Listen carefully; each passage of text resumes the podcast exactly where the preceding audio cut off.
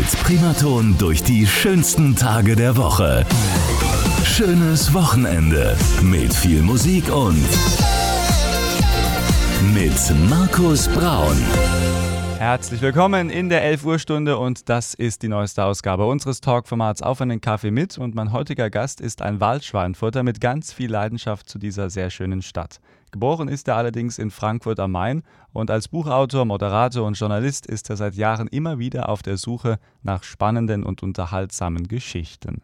Daneben ist er aber auch Eigentümer und Betreiber des Deutschen Bunkermuseums in Schweinfurt und was ihn unter anderem an dieser Arbeit begeistert, aus welchen Dingen er seine Motivation schöpft und was die Musik in seinem Leben für eine Rolle spielt, das wird er uns heute von 11 bis 12 alles verraten und ich freue mich sehr, dass dieser sympathische Kollege sich heute für uns Zeit nimmt. Herzlich willkommen, Nils Brennecke. Ja, vielen Dank für die Einladung. Ich freue mich sehr. Schön, dass du dir Zeit nimmst. Wie schaut denn eigentlich so ein normales Wochenende bei dir aus? Ja, also äh, es ist geprägt dann doch schon von Arbeit, weil mhm. als Kreative, da plagen dich die Gedanken, äh, was machst du denn als nächstes? Ach, da wolltest du doch noch das schreiben. Äh, dann hast du dein äh, Museum, dann hast du deine Buchprojekte, dann hast du äh, ja dann noch deine anderen Hobbys, die du eben pflegst. Und also so richtig entspannt auf der Couch flezen am Wochenende ist eigentlich recht selten. Mein Gast heute bei Auf einen Kaffee mit Nils Brennecke und gleich geht's richtig los hier am Samstag bei Primaton. Die Region Main-Rhön hat Wochenende mit Primaton, Kulthits und das Beste von heute für die schönsten Tage der Woche.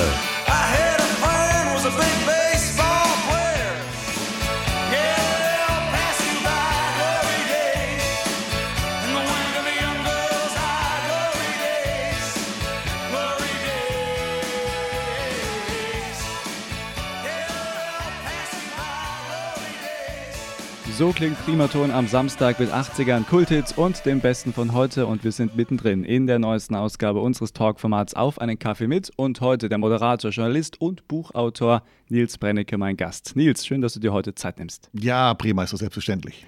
Wir gucken immer mal am Anfang so ein bisschen auf die Biografien unserer Gäste und du bist 1974 in Frankfurt geboren, dann in Bierstein im schönen Vogelsberg aufgewachsen.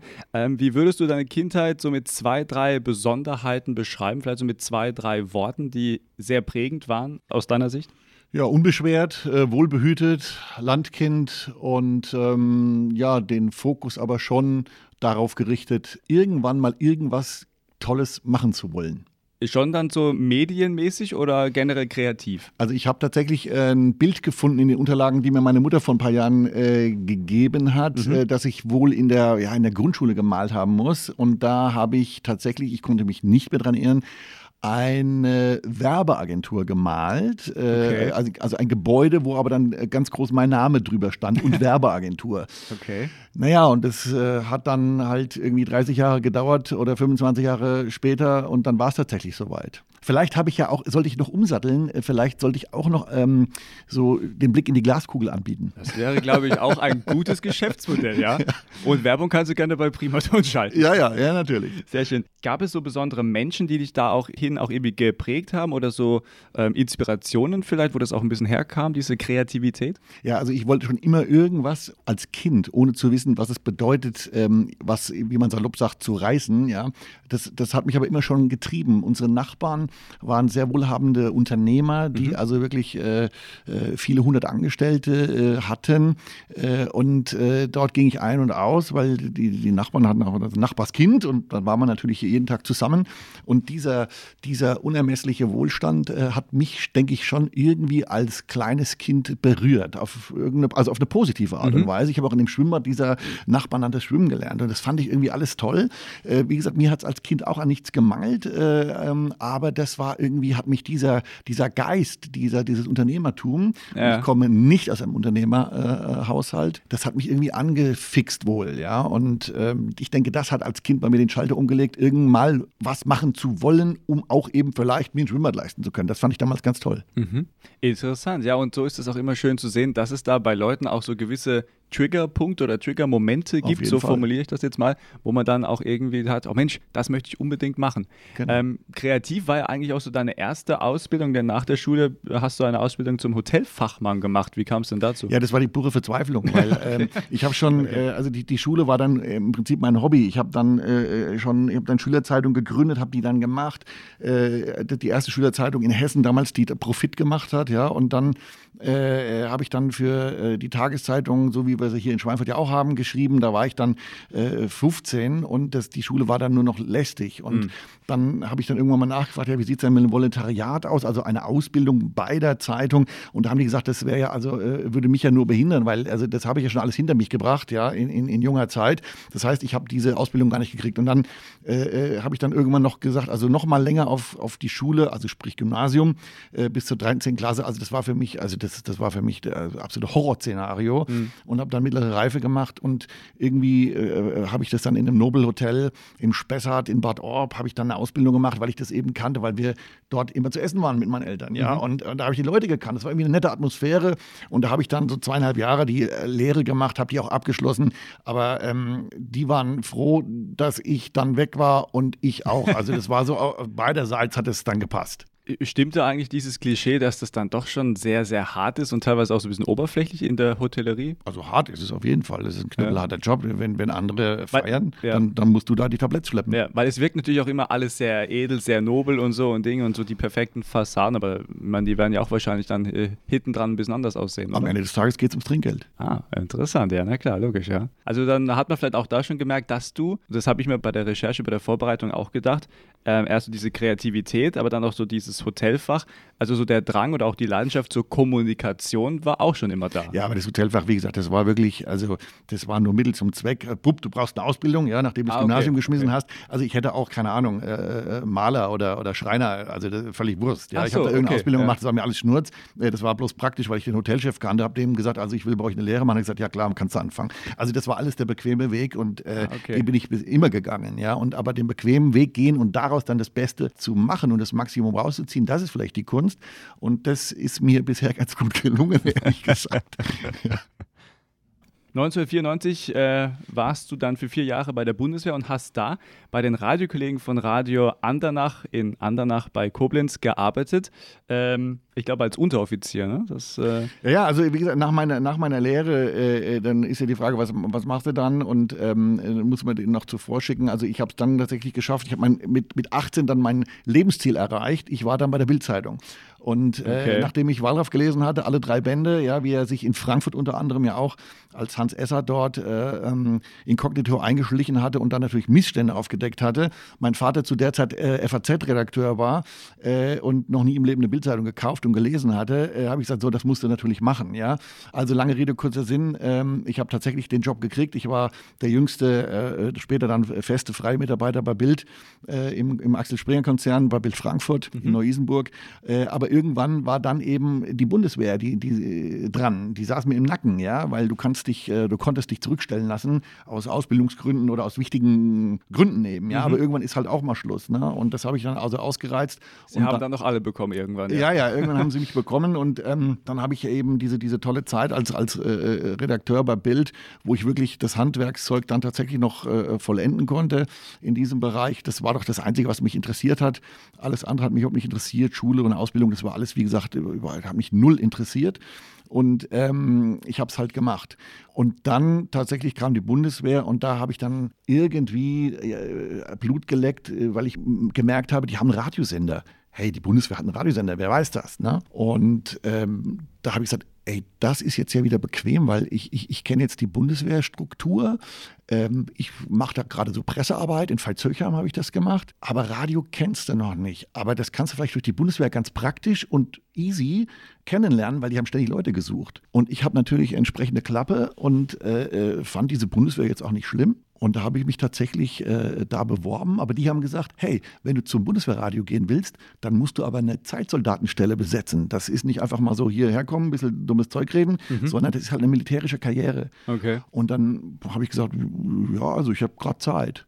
Ne? ja, klar, warum nicht, ja? Ja, und da habe ich dann unterschrieben für vier Jahre und wurde dann natürlich äh, Stabsunteroffizier äh, äh später dann, habe die ganze militärische Laufbahn, die Unteroffizierslaufbahn äh, gemacht, aber wirklich um des, des Zieles wegen Radio zu lernen. Und da muss man wirklich sagen, das war eine ganz tolle Geschichte. Wir haben da wirklich zusammen mit der Deutschen Welle gearbeitet, da Ausbildungen genossen, da kamen wirklich Top-Trainer, äh, Moderatoren und äh, wir haben die Sendungen gemacht, dann äh, die Truppenbetreuungssendungen mhm. für die deutschen Soldaten, die damals schon im Ausland waren. Auf Schiffen, auf der Gorch Fock.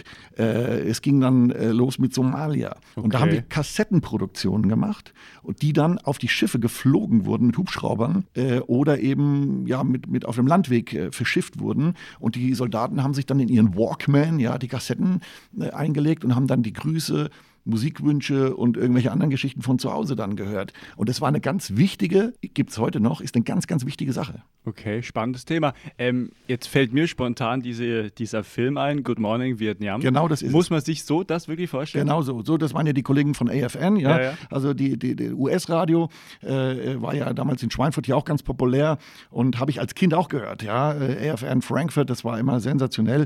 Und eben die, die, die Charts mit Shadow Stevens, ja, also das war für mich als Kind auch schon eine tolle Geschichte. Und ähm, vielleicht hat das auch eine Rolle gespielt, äh, ja, insgeheim, dass ich dann da irgendwann gelandet bin. Auf jeden Fall fanden meine Eltern die Bundeswehr immer blöd und die fanden die Bildzeitung blöd und äh, dann musste ich eben jeweils dorthin. ja, aber trotzdem durchgesetzt und äh, dann auch daraus was gemacht. Was ich gelesen habe, aber ich, ich hoffe, das stimmt so, du warst ja auch als NATO-Soldat dann in Kroatien und Bosnien und du hast irgendwann dann, weil du auch sehr schlimmes Zeug gesehen hast, da müssen wir gar nicht im Detail drüber sprechen, aber du hast irgendwann dann einen Nervenzusammenbruch erlitten. Magst du ganz kurz diese Geschichte für unsere Hörer kurz erklärt? Ja, ich, ich, ich, war dann natürlich, wer A sagt, muss auch B sagen. Ja? Das ja. heißt also, ich war dann Zeitsoldat und mhm. dann ging das eben los mit diesem I4S4-Kontingent. Das war dann so der zweite große Einsatz der Bundeswehr äh, nach Somalia. Und ähm, das war eben Ende der 90er Jahre. Und dann hieß es so, Brennecke, pack die Koffer, ja, ab geht's. Und ich meine, äh, ich saß da im, im Camp, ich saß im, im, im Radio-LKW, äh, ja, das waren so, so Container-LKWs, diese, diese Sender, das war alles eine mobile Geschichte. Wir haben so eine Tournee gemacht später dann eben äh, nach Bosnien und Herzegowina. Äh, ähm, das war schon eine heiße Zeit. Ich war da vier Monate mhm. und ähm, ja, aber das, das, da bist du da äh, 18, 19 Jahre und, und, und äh, kommst eigentlich aus, ich sage jetzt mal salopp, aus dem Schlaraffenland und dann, und dann siehst du da plötzlich äh, 20 Meter nach dir ist der Stacheldraht, dann ist es Minenfeld und dann ist es Elend, ja. Und das war ja vergleichsweise noch, ich sage mal, Kindergeburtstag in meinem Augenzwinkern äh, im Vergleich zu dem, was die Kameradinnen und Kameraden jetzt in Afghanistan zum Beispiel erlebt ja. haben. Ja, also das waren ja so die Anfänge da in Sarajevo hinterher. Heute, also rückblickend war das ja noch Kindergeburtstag gegen das, was die Bundeswehr jetzt die letzten Jahre erlebt hat und erlebt. Aber dennoch war das, ähm, die Umstände waren natürlich fürchterlich. Ja. Der Job als solches, Radio zu machen, die Truppe bei der Stange zu halten, ein bisschen blöde Sprüche zu machen. War, ich war dann natürlich der Hesse Stufz, ja, also für Hessen und Stabsenoffizier Stufz, ja. Habe dann jede Sendung am Tag, ich hatte mehrere Sendungen, immer mit Erbarme zu spät die Hesse komme eingeläutet. äh, mich kannte nach drei Wochen jeder und die meisten haben mich auch gehasst dafür. naja, gut, aber das ist ja bei so einer Radio-Personality, gehört das auch dazu. Darum geht's, darum Ja, geht's. absolut, absolut. Äh, weil man man muss auch Ecken und Karten haben, weil sonst ist ja irgendwie, sonst rutscht man so durch und. Und welcher Soldat schreibt Autogramme äh, für seine anderen Kameraden? Also das war schon absolut crazy, diese Zeit. Ja. Und äh, dann war ich aber froh, dass es äh, vorüber war. Ich habe dann äh, das beendet, ich habe dann den Stecker gezogen, kurz vor offiziellem Ablauf. Ich habe gesagt, nee, also das, das, äh, das müssen wir jetzt beenden. Und äh, naja, ich hatte natürlich schon vorgebaut und äh, den nächsten Karriereschritt äh, fest im Blick. Ja, du hast sehr, sehr viel gemacht. Du warst zum Beispiel beim Koblenzer Anzeigenblatt Super Sonntag. Du warst äh, als, ähm, ja, als Redakteur viel unterwegs. Bei der Bild warst du auch. Äh, und dann warst du auch bei den Kollegen äh, in Würzburg bei Radio Gong. Und da hast du quasi dann das Pendant moderiert, was ich jetzt moderieren darf, und zwar die Feierabend, die Nachmittagssendung.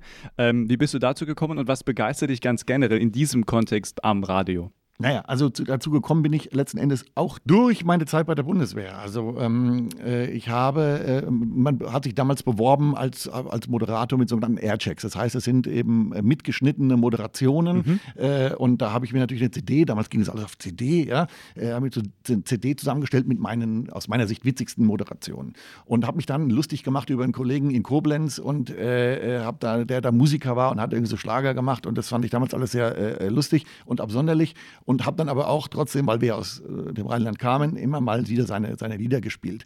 Und äh, habe aber auch einen Aircheck gemacht, also äh, eine, eine Moderation zu diesem Musiker aus Koblenz für die CD mit der ich mich in Würzburg beworben habe der Senderchef in Würzburg damals kannte wiederum durch einen verrückten Zufall diesen Musiker aus Koblenz, mhm. hat aber genauso sich totgelacht über den. Das heißt, wir waren schon Brüder im Geiste, ohne dass wir uns jemals gesehen hatten in Würzburg. Okay. Und dann äh, rief der mich zwei Tage später an und sagt, also äh, äh sinngemäß, also ja, da ist ja noch ein Bekloppter ne? Äh, und wir müssen uns dringend mal hier in Würzburg treffen. Wir also können ich, gut zusammenpassen. Ja, ja, ja, ja Selbsthilfegruppe. So.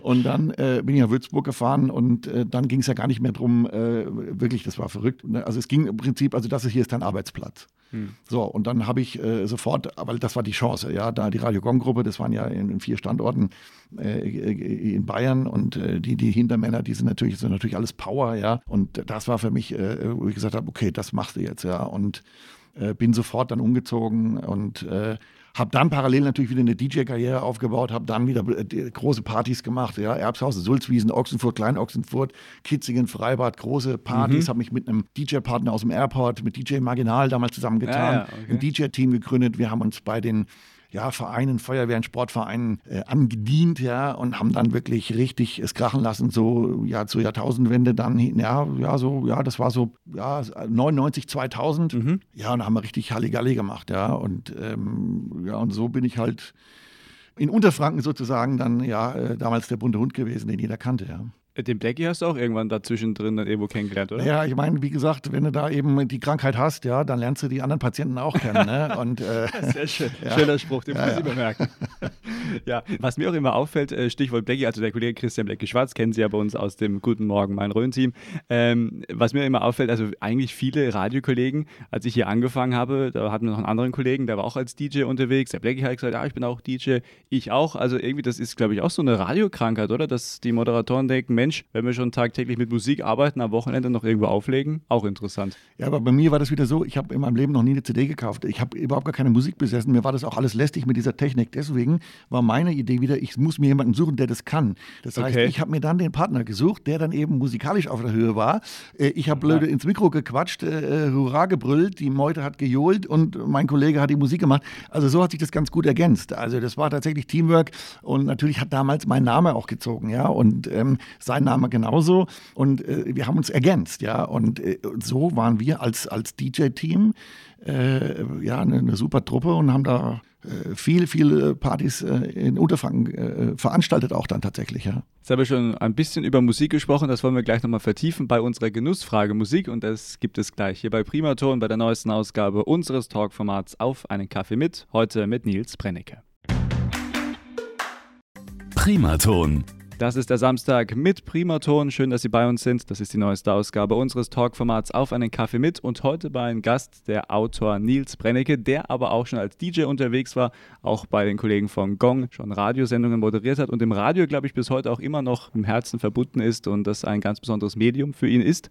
Ähm, Korrigiere mich, du guckst aber. Ja, ja, ja, natürlich, äh, natürlich. Also ich, ich, die, die, Kollegen von, von, von der Bundeswehr, ja, von Radio Andernacht, ja. die haben mich also eingeladen, äh, nachdem ich da ja äh, mich dann verabschiedet habe und die, die, die meisten das nicht verstehen konnten und dann sauer waren. Und, und dann gab es eine, Festschrift 40 Jahre Radio Andernach vor ein paar Jahren, das Vorwort hat dann die damalige Verteidigungsministerin äh, Ursula von der Leyen geschrieben und äh, das Nachwort kam dann von mir. Ja? Und das war dann also wirklich rasend komisch, so ein Buch zum 40-Jährigen von einer wirklich wesentlichen Bundeswehreinheit. Und ähm, äh, die haben dann immer gesagt, ja, jetzt komm mal vorbei, mach noch mal eine Sendung ja, steht noch auf der To-Do-Liste, aber ich habe jetzt gerade hier in Schweinfurt was zu tun. Mhm. Ja, du bist viel beschäftigt. Wir werden auch gleich nochmal über ein anderes und wahrscheinlich sehr bekanntes äh, Projekt sprechen. Auch ein neues Buch hast du uns heute mitgebracht. Ja. Also wir haben noch einiges abzudecken. Aber wir kommen jetzt erstmal zu unserer Genussfrage, lieber Nils. Und zwar die Genussfrage Musik. Ähm, ganz generell, was spielt Musik für eine Rolle in deinem Leben? Ja, eigentlich eine große, ja. Also ähm, ich bin ähm, ja aufgewachsen, wie gesagt, auf dem Dorf und, dann, und der Nachbarsjünger war äh, irgendwie sechs, sieben Jahre älter und der kam dann irgendwann an, das war so 1979, 80 und, und der hat dann gesagt, ich habe so Breakdance-Musik, ich habe Breakdance-Musik, ja. Und dann war Breakdance-Musik, ja, also heute sagt man Hip-Hop, ja. Mhm. Und äh, das ging los mit Grandmaster Flash und sowas. Und das fand ich immer super, ne? Und, äh, und wenn irgendwie, wenn du was toll findest als Kind, dann bist du geprägt. Ja? Mein Vater äh, wurde durch Elvis geprägt mhm. und der hört heute mit fast 80 jeden Tag Elvis. Und ähm, ich höre halt äh, heute mit, ich sehe vielleicht aus wie 80, bin es halt noch nicht, aber äh, ich höre halt heute immer noch die, die Breakdance-Musik sehr gerne, ja. Also sprich äh, Rap und Hip-Hop. Aber wenn du halt Radiomensch bist, und ich habe das ja viele, viele Jahre gemacht, dann bist du eigentlich offen für alles, mhm. ja. Und ähm, dann äh, ja, hörst du dies und das, äh, auch nach Stimmung. Ne? Also die Black Music ist so ein bisschen meine Herkunft, aber ich höre auch durchaus äh, Primaton. Das freut uns zu hören. 80er Kult jetzt und das Beste von heute, da ist der Nils auch dabei, das freut uns. Ähm, wenn du jetzt mal abspannen möchtest oder einfach mal entspannen möchtest, welche gute Musik für dich braucht es dann? Ja, ne, mir geht es um Abspannen kann, äh, ist für mich ein Fremdwort. Also äh, okay. äh, äh, zur Inspiration höre ich tatsächlich, äh, da höre ich äh, die alten Hip-Hop-Kollegen, ja, Snoop Dogg oder Dr. Dre, das sind so meine mhm. Leute, da sehr gut auch die alten Zeiten aus ja, den Anfängen von Moses Pelham in, als deutschen Rapper, ja, den ich heute nicht mehr hören kann, aber die damaligen Zeiten, Rödler am Hartram-Projekt und, und Sabrina Settler, das sind so, ist so meine Zeit, ja, und ich habe die natürlich dann auch als kennengelernt im, durch meine berufliche Arbeit und habe mir natürlich immer die Interviewpartner rausgesucht und irgendwelche Geschichten gemacht äh, mit den Leuten, die ich unbedingt kennenlernen wollte. So habe ich natürlich mir parallel ein ganz gutes Netzwerk auch wiederum aufgebaut. Das heißt, ich habe alles dann immer schon kalkuliert und das Angenehme mit dem ja, Nützlichen verbunden. Ja, da hast du vollkommen recht, das kann ich gut nachvollziehen. Bei unserer Genussfrage Musik, da hat jeder Gast auch die Möglichkeit, ähm, ja, sich einen eigenen Song zu wünschen. Du hast uns einen ganz spannenden deutschen Künstler mitgebracht. Welcher ist es und welchen Song werden wir gleich hören? Ja, also ich habe mich tatsächlich jetzt, und da werden viele natürlich sich wundern, aber ich habe mich für Udo Lindenberg entschieden. Mhm. Ich habe zum einen Udo Lindenberg getroffen, natürlich in Hamburg, der mich angequatscht hat, also völlig verrückte Szene äh, im Hotel im Atlantik. Äh, ich habe Udo Lindenberg Bilder aus der Anfangszeit. Ich war also einer der ersten, die seine Bilder gekauft haben. Ich habe dann gleich drei gekauft. Die sind natürlich äh, heute also richtig was wert. Ja, das hat keiner damals gewusst, als er mit seinem Likörelle-Geschmiere da anfing, dass das mal irgendwie mal was werden könnte. Ähm, da bin ich ganz stolz drauf. Und auf der anderen Seite will ich natürlich auch immer jungen Leuten Mut machen und sagen, ey, auch wenn ihr irgendwie jetzt nicht unbedingt äh, ein Abitur habt oder nicht unbedingt so aus den besten Verhältnissen kommt, ey, ihr müsst nur an euch glauben und ihr müsst, auch wenn es mal richtig schlecht läuft, ihr könnt alle was erreichen, ja. Und deswegen ist es vielleicht so ein bisschen so ein Bogen und wenn man den Text sich anhört, hinterm Horizont geht es weiter. Das bedeutet mhm. vielleicht auch so, wenn du denkst, es geht gar nichts mehr, ja, dennoch, da gibt es irgendwo ein Licht am Horizont. Mhm. Das ist auch ein sehr schöner Song mit einer sehr schönen Botschaft. Das ist wahrscheinlich auch schon dann die Motivation, warum du dich genau für diesen Song entschieden hast, oder? Das stand für mich gleich fest, ja, weil das ist die, die Message ist gut, ja. Die Message ist gut, passt auch hier gut ins Programm und äh, ja, also Udo Lindenberg ist ja per se mal eine coole Socke. Ja, und, absolut. Das ist eine Hausnummer, eine deutsche. Ja. Hat auch einen an der Waffel und da sind wir schon wieder äh, ja, im, im, Kollegium sozusagen versammelt miteinander. Das passt doch auch gut zu uns beiden. Wunderbar, dann holen wir ihn jetzt gerne ins Boot. Und du, lieber Nils, darfst den Song jetzt auch gerne hier selber anmoderieren als alter Radiokollege ist das ja für dich kein Problem. Bitte schön. Ja, also dann freuen wir uns doch jetzt mal auf den Kollegen aus Hamburg, Udo Lindenberg. Hinterm Horizont geht's weiter.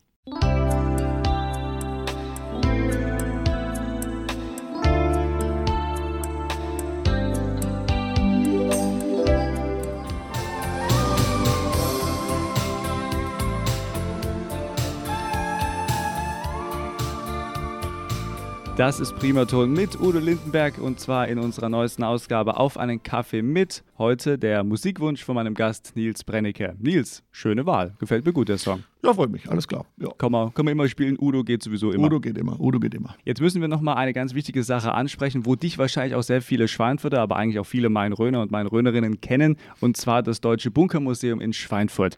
Aber vielleicht für den einen oder anderen Hörer, der jetzt sagt, hä, was für ein Museum? Mal kurz erklärt, was ist das für ein Projekt und was ist dir da immer wichtig gewesen? Ja, also ähm, in Schweinfurt gibt es ja mehrere Bunker und ähm, aus dem Zweiten Weltkrieg. Und ähm, ich, ich stehe auf verrückte Immobilien und, und, und ist auch noch ein Geschäftszweig von mir. Auf jeden Fall war für mich klar, ich muss in so ein Penthouse auf dem Bunker bauen. Ne? Und äh, dann habe ich mir einen Bunker halt gekauft, den in der Sachsstraße, äh, genau gegenüber von ZF. Und ähm, dann wollte ich da immer eine Wohnung drauf bauen. Da hat niemand an ein Museum gedacht. Lange Rede, kurzer Sinn. Inzwischen haben wir die größte Ausstellung zusammengetragen äh, zum Luftschutz im Zweiten Weltkrieg und anschließend im Kalten Krieg. Und ich mache da Führungen für Gruppen ab zehn Personen. Und letzten Endes ist die Message nie wieder Krieg. Ja? Äh, das ist so das Engagement von meiner Frau und mir, mhm. ähm, die wir das managen, das Ding. Ähm, es gibt kein Museum, das vergleichbar ist in Deutschland in dieser Größe.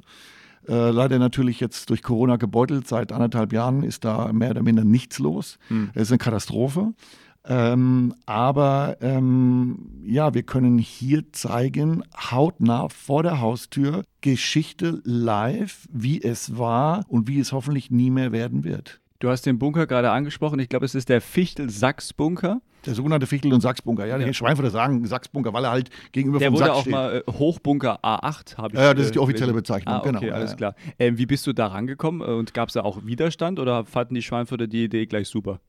Ja, wenn du Geld auf den Tisch legst, kriegst du alles im Leben. ja. Und ähm, ich habe ihn vom Staat allerdings tatsächlich gekauft, aber es gab 60 Bewerber. Aber unser Konzept war das äh, einzige, das gezogen hat, weil äh, die anderen 59 wollten da irgendwie welche äh, obskuren Sachen reinmachen, haben aber nicht im Bebauungsplan geschaut, also noch nicht mal geguckt, was da für eine Art, für eine, äh, was das für eine Gebäudeart ist. Lange Rede, kurzer Sinn, es ist ein Wohngebiet und ähm, äh, wo du nichts machen kannst, was irgendwie Lärm erzeugt. Ja. Und ähm, unser Museum, von dem geht ja keinerlei Emission aus. Ja. Das ist also ja, wo du ja höchst befürwortet, auch von Seiten der Stadt Schweinfurt, was sie, dass wir das da machen. Und ähm, das ähm, ja, ist eine super Geschichte. Also ähm, da gehört eigentlich jeder Schüler äh, oder auch jeder, jeder 80-Jährige, ich sag mal, von, von 0 bis 99, ja, gehört im Prinzip jeder da rein, dass sich, dass sich das anschaut, ja. Und ähm, wir haben das Ding erworben und jetzt ausgebaut zu einem perfekten Betrieb, der leider jetzt durch Corona mehr oder minder erstmal auf der Abstellgleis steht. Leider wie so viele Unternehmen bei uns jetzt in der Region Main-Rhön ist ja gerade wieder eine sehr schwierige Zeit. Müssen wir nicht drüber reden. Ich glaube, das äh, können wir alle nachvollziehen und belastet uns ja auch alle. Ähm, wie viele Exponate habt ihr bei euch im Museum? Weiß ich nicht. Tausende. Tausende. Ja. Wenn man jetzt dann, das sind ja wahrscheinlich auch, äh, ja, das ist ja auch der Sinn, äh, Originale. Wie kommt man da ran? Also man muss da schon suchen, oder? Oder gibt es da. Wenn du einen Geldbeutel aufmachst, Ach, ist das wirklich so einfach, dann kriegst du alles? Ja, es ist also der Markt an, ich sag mal, an Weltkriegsdevotionalien. Der ist, das ist ein Markt, den ein Otto Normalmensch gar nicht kennt und nicht wahrnimmt. Das ist ein Abermillionengeschäft, Okay. was äh, jenseits der normalen Gesellschaft sich abspielt. Ähm, wir sind natürlich überhaupt nicht daran interessiert, irgendwelche äh, Nazi-Uniformen da auszustellen oder irgendwelche äh, Waffen und um das Ganze da äh, irgendwie toll zu finden. Äh, da gibt es genug Menschen, die leider eben so ein Hobby hegen und das aus diesen Gründen, der weiß ich nicht, aus welchen Gründen eben sich da anschaffen. Wir wollen halt ähm, äh, alles zum Thema Luftschutz zeigen und später zum Zivilschutz. Das heißt wirklich, wie haben denn die Leute hier überlebt? Äh, die Frauen, die Kinder, die Alten, die zurückgeblieben sind. Unter welchen Bedingungen wurde hier äh, Industrie betrieben, äh, verbunkert? Und später dann, was wäre denn gewesen, hätte es einen Atomschlag möglicherweise Ende der 70er, Anfang der 80er in der Region gegeben? Wie hätte dann die Bundesregierung uns Menschen hier vor Ort äh, sozusagen in Obhut genommen, Was- in Bunkern? Was ist, oder was wäre da die Antwort? Mal so ganz kurz geteased. Naja, das, die beantworten wir dann in den Führungen äh, bei uns, äh, die man Okay. buchen kann auf Ja. www.deutsches-bunkermuseum.de. Okay, fair enough. Gut, alles klar, wunderbar. Nee, aber auf jeden Fall ein sehr schönes Projekt und äh, da kenne ich natürlich auch viele her. Wir haben ja auch schon ein paar Interviews geführt, äh, Primaton und du. Ähm, also gehen Sie da gerne hin und wir hoffen, dass es jetzt dann auch bald wieder richtig möglich ist, dann nach diesem nervigen Wort mit C. Du hast uns heute ein besonderes Projekt mitgebracht, ein neues Buchprojekt. Und zwar dein neues Buch Schweinfurt, die schönsten Geschichten der Stadt. Da gibt es knapp 100 Geschichten. Die erste Frage, wie kam die Idee dazu und wie bist du an diese Geschichten gekommen? Ja, also es ist immer was richtig Seriöses jetzt von mir. Ne? Also die schönsten, Schweinfurt, die schönsten Geschichten der Stadt ist dieses kleine blaue Büchlein, was überall in jeder äh, Buchhandlung äh, ausliegt. Äh, kurios, prominent, geheimnisvoll. Das ist der Nachsatz sozusagen. Ja, das ist äh, vor einem Jahr, ne, als Homeoffice, Lockdowns und so weiter, alles war zu deprimiert und, und irgendwie alles blöd. Und jetzt bin ich ja kein gebürtiger Schweinfurter. Ich bin ja hier geduldet, ne, was ich sehr nett finde. Und habe gesagt, Mensch, die Stadt ist doch wirklich so liebenswert. Ne? Und ähm, das musst du doch der Welt mitteilen. Und äh, da bin ich irgendwie drauf gekommen, lauter so Absonderlichkeiten und natürlich aus, in meinen Augen Absonderlichkeiten, äh, Eigenarten, Besonderheiten aus und um Schweinfurt. Äh, Wir reden nicht über die Stadt ausschließlich, sondern es geht ja um, um die Region, den Landkreis etc. aufzuschreiben. So, und dann habe ich da äh, über 200 Seiten äh, äh, produziert. Immer eine Seite, eine schöne Geschichte und auf der anderen Seite dazu das Foto. Ja, also das ist total easy. Ich, es ist überhaupt gar kein Geschichtsbuch oder so. Das, da gibt es Leute die, Leute, die können das viel besser, Geschichtsbücher schreiben, sondern ich will unterhalten verrückte Geschichten. Der blaue Klaus, ja, den habe ich selbst nie kennengelernt, ja, weil es vor meiner Zeit war in Schweinfurt und weil der Herr einfach nicht mehr lebt, ja. Und ähm, die alten Schweinfurter, die, die gebürtigen Schweinfurter, die kennen den, ja. Aber es geht auch um Sagen, ähm, es geht um äh, äh, ja, die, die Schlachtschüssel und äh, um das, äh, das Schörschle von der Hadergasse, ja. Da haben wir den Liedtext abgedruckt, ja, den es dort in voller Länge gibt, ja. Das ist ein Buch wirklich zum Spaß haben. Und wer das dann gelesen hat, die knapp 100 Geschichten für 16 Euro, ist echt ein Knüller. Der weiß über Schweinfurt richtig Bescheid. Und der, der Clou ist, ich höre tatsächlich, und ich habe schon einige jetzt verkauft, äh, die sagen, ah, ich bin alle Schweinfurter, aber das, was du da geschrieben hast, das, das habe ich gar nicht mehr gewusst. Mhm. Ja, zum Beispiel die alte Rodelbahn. Hey, die, die ist äh, sensationell, die alte okay. Schweinfurter Rodelbahn.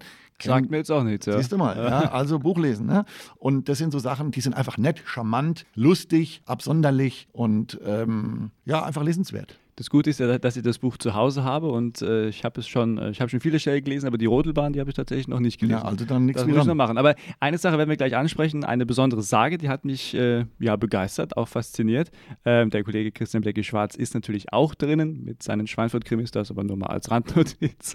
Ähm, hat er mich gebeten, das heute nochmal zu ja, sagen. Ja, selbstverständlich. Wir können auch nochmal Blecki-Schwarz nochmal sagen. Ja, Blecki-Schwarz. Ja, Blecki, liebe Blackie Grüße. Es gibt ja. noch einen, Blecki-Schwarz. das wäre auch mal was. So ein Song für Blackie. Ja, ja, machen wir auch noch. Musikproduzent bin ich auch noch. Mache ich auch noch. Ja. Sehr gut. Heute die Idee geboren. Äh, wunderbar, bei Primaton, das finden wir schön. Ja, selbstverständlich. Ähm, und jetzt habe ich ja schon diese Geschichte kurz angesprochen. Du hast das Wort auch schon vorhin in den Mund genommen und zwar Sage. Es gibt die Sage von den Jungfrauen im Schwarzen Loch. Da müssen wir auf jeden Fall sprechen. Äh, was ist das für eine Sage? Mal kurz erklärt, aber noch nicht zu viel erklärt, weil man soll es ja, ja im ist, Buch lesen. Ja, ja, ja, genau. Das ist da hinten in Senfeld. Ja, die sehen hinten raus, ja. Ähm, und dann ist erst so das sogenannte kalte Wasser und dann kommt später das schwarze mhm. Loch. Ja, das ist so, so, so ein kleines Gewässer, ja, so ziemlich zu zugewachsen alles. Und da hat eben der Wassergott gelebt mit seinen schönen Töchtern. Mhm. Und äh, äh, die, denen hat da nichts gemangelt. Ähm, aber die wollten irgendwann auch mal raus, sozusagen, ja, aus ihrem kleinen äh, schwarzen Loch, aus ihrem Gewässer. Die wollten die Welt entdecken, ja. Und das ist vielleicht auch so eine Parallele übrigens zu mir. Ne? Ich wollte raus aus, aus dem kleinen Dorf in die große, weite Welt und habe dann mein, meine Sachen gepackt. Die haben auch ihre Sachen gepackt und sind dann eben zur Kirchweih. Und ähm, ja, und dann äh, ist es leider ganz dramatisch irgendwann geendet. Ja, ähm, kein schönes Ende. Das darf ich auch schon verraten. Mehr verraten wir aber nicht. Und äh, diese Geschichte können Sie auch nachlesen im neuen Buch von Nils Brennecke. Eine Sache müssen wir noch klären. Du thematisierst auch den Playboy Gunther Sachs. Ähm, hast du da Berührungspunkte? Als Playboy? Ja, das vielleicht auch. Nein, ja, ich habe jetzt elf Kilo abgenommen. Also ich habe jetzt elf Kilo abgenommen. Das heißt, also ich könnte eigentlich. Ist man dann in der Kategorie auch die nächste Karriere. Die, also wenn du noch ein Fotoapparat hast, ich mache mich gleich mal nackig. Ich habe nur mein Handy, also, ja. Ja, ja, ja. Also ähm, ja, also hallo, das ist der, das ist der, der, der erste Playboy ja, äh, ja. unseres Landes. Ich habe das Buch ja erst im anderen Verlag angeboten und haben die explizit auch gesagt, naja, Gunter Sachs, der reißt ja jetzt niemanden mehr vom Hocker, ne? Und Gunter Sachs, was wollen wir denn mit dem? Äh, das war unter anderem ein Grund, warum ich dann auch selber einen Verlag gegründet habe und das alles selber gemacht habe, weil ich gesagt habe, ich lasse mir doch nicht von anderen Leuten sagen, dass Gunter Sachs doof ist. Ne? Ja. Also Gunter Sachs ist unser Held und äh, äh, als Kunstsammler und natürlich Fotograf auch. Fotograf, sensationell. Ja. Natürlich auch in der, in der Kunsthalle schon äh, zwei sensationellste Ausstellungen äh, gewesen. Und äh, äh, hallo, der, der darf doch nicht fehlen, ja. Und jetzt ist auf dem Cover bei mir ist Gunter Sachs mit seiner damaligen Frau Brigitte Bardot. Mhm. Hallo, Nils Brennecke, das kleine Licht aus Schweinfurt, ähm, schreibt ein Buch, Schweinfurt, die schönsten Geschichten der Stadt mit Gunter Sachs und Brigitte Bardot auf dem Titel.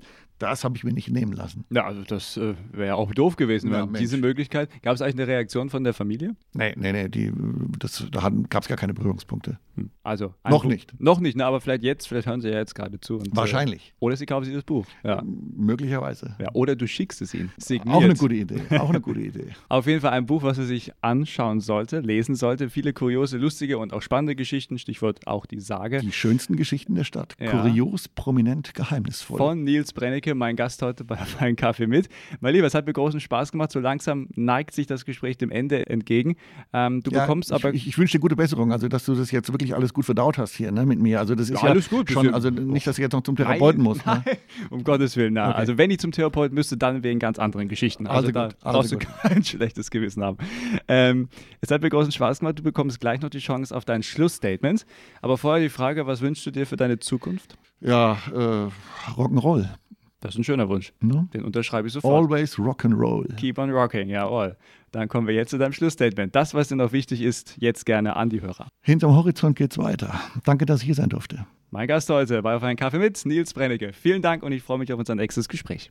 Ja, hat mir großen Spaß gemacht und das war sie schon wieder, diese Ausgabe von unserem Talkformat Auf einen Kaffee mit. Aber keine Sorge, wir kommen noch einmal zurück in diesem Jahr und zwar schon nächstes Wochenende. Und wer dann zu Gast ist, tja, das hören Sie von 11 bis 12 hier bei Primaton Und jetzt nach 12 geht es dann weiter mit 80ern, Kulthits und dem Besten von heute. Aber in dieser Stunde müssen wir natürlich auch nochmal einen Weihnachtssong unterbekommen.